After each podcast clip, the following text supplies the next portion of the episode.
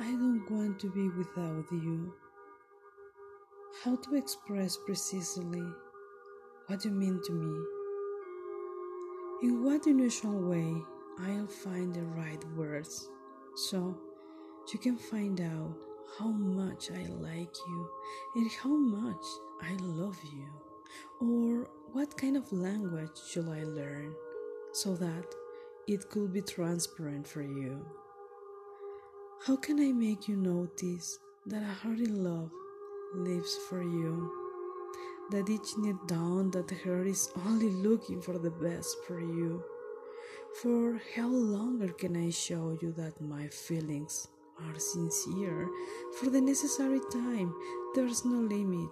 I won't give up. My only fear is how longer will you be able to stay with me? How much devoted time do I have? How much time is still left?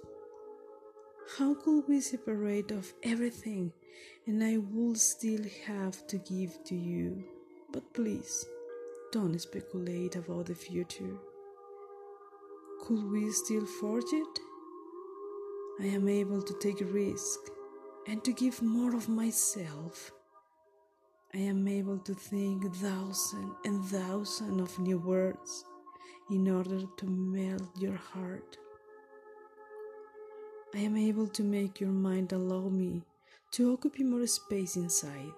I am able to make your heart being a shared space at least. I am able to make for us something different and special.